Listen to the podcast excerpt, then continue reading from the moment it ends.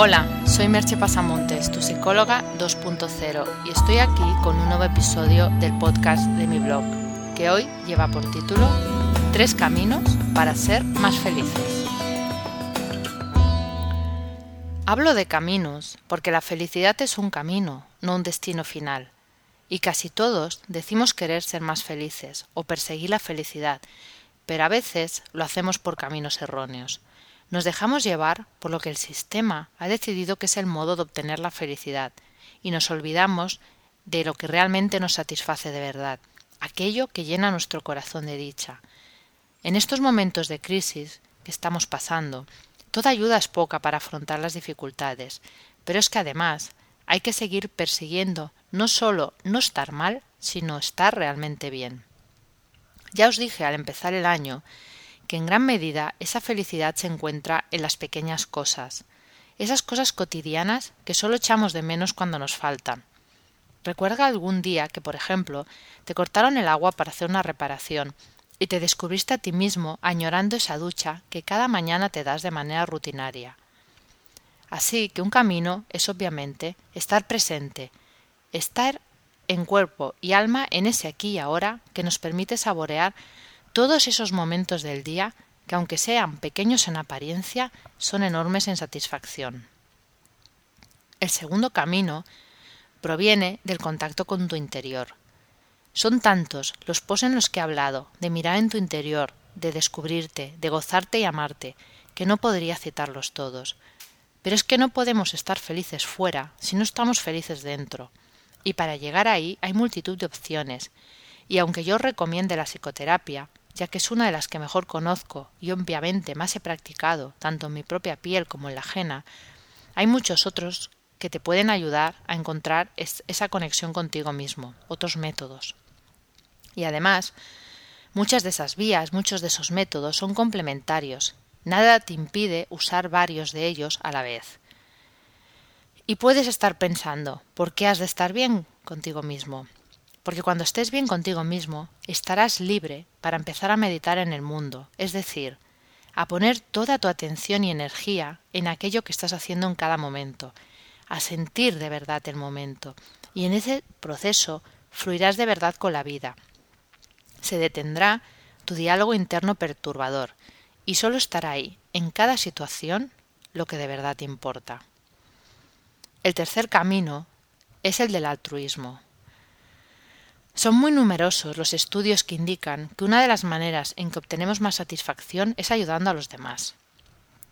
Aunque muchas veces estar en un sistema capitalista nos empuja a pensar que mirar egoístamente solo por uno mismo es lo mejor. Pero todos los que estamos en profesiones de ayuda y muchos otros que también emplean parte de su tiempo en ayudar a los demás, sabemos la enorme satisfacción que se obtiene cuando ayudas a otra persona, por pequeña que sea esa ayuda, a veces tan solo el conseguir sacar una sonrisa al otro produce una enorme satisfacción. Porque además, para que una sociedad funcione, ha de haber un mínimo de bienestar en todos sus miembros. Como dice Van der Zander, eh, un psicólogo social, bueno, uno de los padres de la psicología social, la conducta prosocial es decisiva tanto para el funcionamiento de los grupos sociales como para el bienestar de sus miembros. En el más fundamental de sus niveles, la sociedad humana se basa en la disposición de las personas a trabajar en común y compartir los beneficios de su labor mutua. Es cuestionable que una sociedad pudiera perdurar si sus miembros no estuvieran dispuestos a asumir responsabilidad por el bienestar de cada cual y a conducirse de manera positiva auxiliando a los demás. Esta ayuda tiene además un mayor impacto cuando el ayudado cuando al ayudado se le permite algún tipo de reciprocidad. Voy a citar un ejemplo que he conocido gracias a mi amiga Paula Colantonio, que es Confianza Solidaria, que es una ONG. En Confianza Solidaria, la labor básica es evidentemente un proyecto solidario y su labor principal es recoger comida para dársela a personas que la necesitan, sea en crudo para personas que tienen casa, pero no les alcanza para comprar la comida, o preparada para aquellos que ya ni tan siquiera tienen casa. Cualquiera puede ser voluntario, incluso los que reciben ayuda. Es decir, tú puedes necesitar ayuda para comer, pero a la vez puedes ayudar a recoger la comida o a cocinarla o a repartirla. Eso ayuda a que nadie tenga que sentirse en posición de víctima, a que todo el mundo sienta que puede contribuir en la medida que desee. A su vez, se crea un tejido social de personas que colaboran para lograr un bien común. Es un dar y recibir. Me gustaría que escucharais este maravilloso cuento de la India. Un hombre cercano, ya a la muerte, fue a ver a un maestro para preguntarle Hombre sabio, dime cuál es la diferencia entre cielo e infierno. El maestro dijo Veo una montaña de arroz humeante y sabroso, y alrededor una muchedumbre de hambrientos. Sus palillos son más largos que sus brazos, así que cuando prenden la comida no pueden llevársela a la boca y son víctimas de la frustración y el sufrimiento. Ese es el infierno, contestó el maestro. ¿Y el cielo? volvió a preguntar el anciano. Veo una montaña de arroz humeante y sabroso, y alrededor una muchedumbre alegre.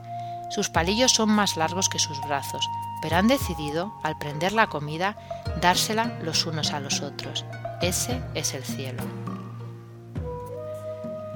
Con esto que os he explicado, tenéis tres caminos para practicar esa búsqueda de la felicidad que todos merecemos, y yo os aconsejaría que siguierais los tres.